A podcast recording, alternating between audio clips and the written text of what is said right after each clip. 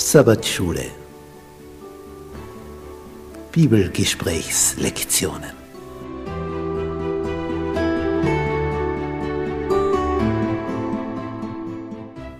Das fünfte Buch Mose. Die aktuelle Wahrheit für unsere Zeit.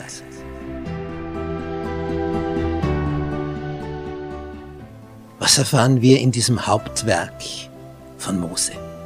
Es ist das Buch, aus dem Jesus am öftesten zitiert hat. Es ist sein Lieblingsbuch der Bibel. Was ist darin enthalten? Was gibt es da für eine Botschaft? Darauf sind wir neugierig. Das wollen wir ergründen. Bist du mit dabei?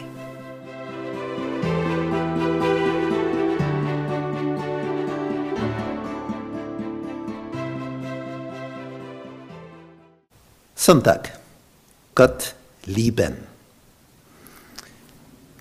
Als Mose mit den Israeliten der zweiten Generation am Ufer des Jordan steht, im Ostjordanland, im heutigen Jordanien, erzählt er ihnen die Geschichte, was da alles vorher war, denn die waren ja nicht dabei bei den zehn Plagen und die waren auch zumindest noch nicht als Erwachsene hier dabei. Diese Generation, die zweite, hat also jetzt die Chance, das zu erreichen, was die erste Generation nicht erreicht hat, aufgrund ihres Nichtvertrauens zu Gott. Und nachdem er also so die Anfangsgeschichte erzählt hat, kommt er hier zum Kapitel 6 und dann zum Vers 4. Und das ist wohl das Entscheidendste des ganzen Buches, des fünften Buches Moses.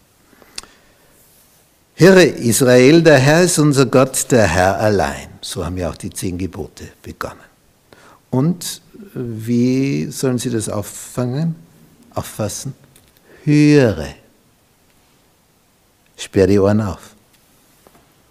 Und du sollst den Herrn, deinen Gott, lieben, mit deinem ganzen Herzen, mit deiner ganzen Seele, mit deiner ganzen Kraft. Und wenn du es also aufgenommen hast, diese Worte, die ich dir heute gebiete, sollst du auf dem Herzen tragen. Wenn du das also als Dauer trägst, auf Dauer trägst, dann ist es auf Dauer bei dir.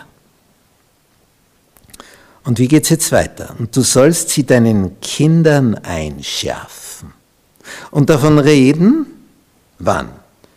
Wenn du in deinem Haus sitzt oder auf dem Weg gehst, wenn du dich niederlegst, wenn du aufstehst, am Abend, am Morgen, unterwegs, zu Hause, wie ist immer, oder? Nur dann nicht, wenn du schläfst.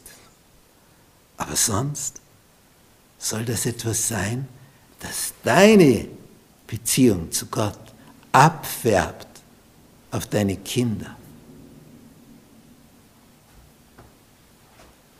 Nicht dein Nörgeln, dein Kritisieren, dein negatives Handeln, dein explosives Handeln, dein Zorn, der plötzlich hochwallt, ein Jähzorn, das sollen sie nicht kopieren. Aber sie werden es kopieren, wenn du das pflegst. Aber wenn sie dich am Morgen knien sehen vor deinem Herrn, dann werden sie vielleicht das kopieren. Wenn sie sehen, wie du als Mann liebevoll mit deiner Frau umgehst und umgekehrt, wenn sie das sehen. Du sollst sie zum Zeichen auf deine Hand binden, diese Worte. Und sie sollen dir zum Erinnerungszeichen über den Augen sein. Darum haben das manche orthodoxe Juden da so runterhängen, wie ein Löckchen. Und Du sollst sie auf die Pfosten deines Hauses und an deine Tore schreiben.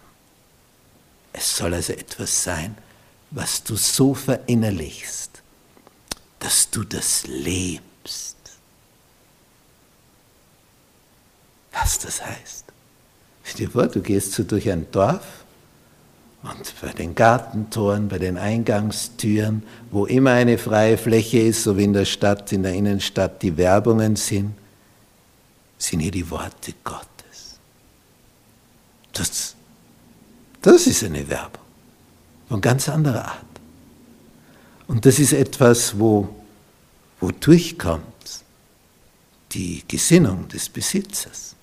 Und wenn ich das irgendwo sehe, bin ich immer beeindruckt. Kommst in ein Haus hinein, das begrüßt dich auf einem Schild, das Wort Gottes. Dann weißt du schon, oh, das ist ein Haus, das will Gott ehren.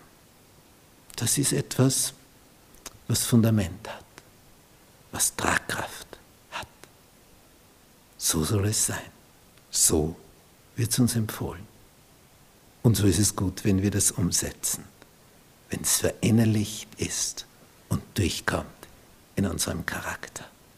Das wird sich segensreich auf jede Familie auswirken.